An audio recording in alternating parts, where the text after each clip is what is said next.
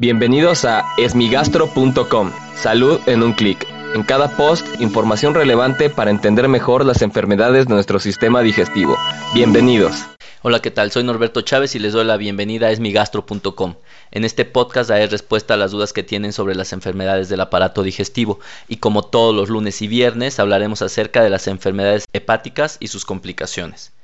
La pregunta de hoy la enviaron a la página de Facebook en donde quieren saber acerca de el componente genético que tiene la cirrosis, es decir, si la cirrosis es una enfermedad transmisible. Esto es muy importante de mencionar porque mucha gente cree que está predispuesta a desarrollar cirrosis de manera genética. Lo que primero me gustaría aclarar es que la predisposición a las enfermedades no solo es genética, es decir, si bien nuestros genes determinan que algún órgano funcione de una u otra manera, también los componentes sociales y culturales pueden influir en los hábitos que tenemos para que desarrollemos enfermedades. Esto está muy bien estudiado, por ejemplo, en obesidad. Se sabe que los hijos de papás obesos tienen mayor predisposición a ser obesos, pero no por genética, sino por los hábitos que tienen de consumo en alimentos.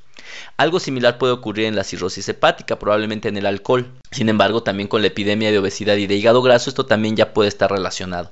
Pero como vemos, no está relacionado a los genes, es decir, lo podemos modificar si modificamos los hábitos que tenemos.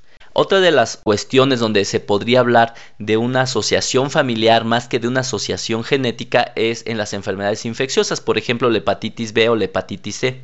Se debe de tener mucho cuidado si tenemos a un paciente, a un enfermo con hepatitis C o hepatitis B, únicamente con la sangre. Muchas veces están estigmatizados y se les impide el contacto con la familia y lo cual está mal, ya que en lo que debemos de tener cuidado únicamente es en evitar el contacto directo con la sangre del paciente. Fuera de eso, no hay ningún riesgo de contraer esta infección. Por lo tanto, podemos ver que si bien es cierto, los genes no participan directamente en el desarrollo de la cirrosis o de sus complicaciones, sí los hábitos o cuidados que tenemos pueden influir para que también nosotros presentemos la enfermedad. Por otro lado, sí existen algunas enfermedades con algún componente genético, como la deficiencia de alfa-1 antitripsina. Esta es una enfermedad muy rara, las enfermedades genéticas por lo general son muy raras y hay una predisposición al desarrollo de esta enfermedad. Otras enfermedades pueden ser la enfermedad poliquística del hígado, que también es la formación eh, excesiva de quistes tanto en el hígado como en el riñón, pero como podemos observar no existe un componente genético claro en la gran mayoría de las enfermedades hepáticas crónicas en el mundo.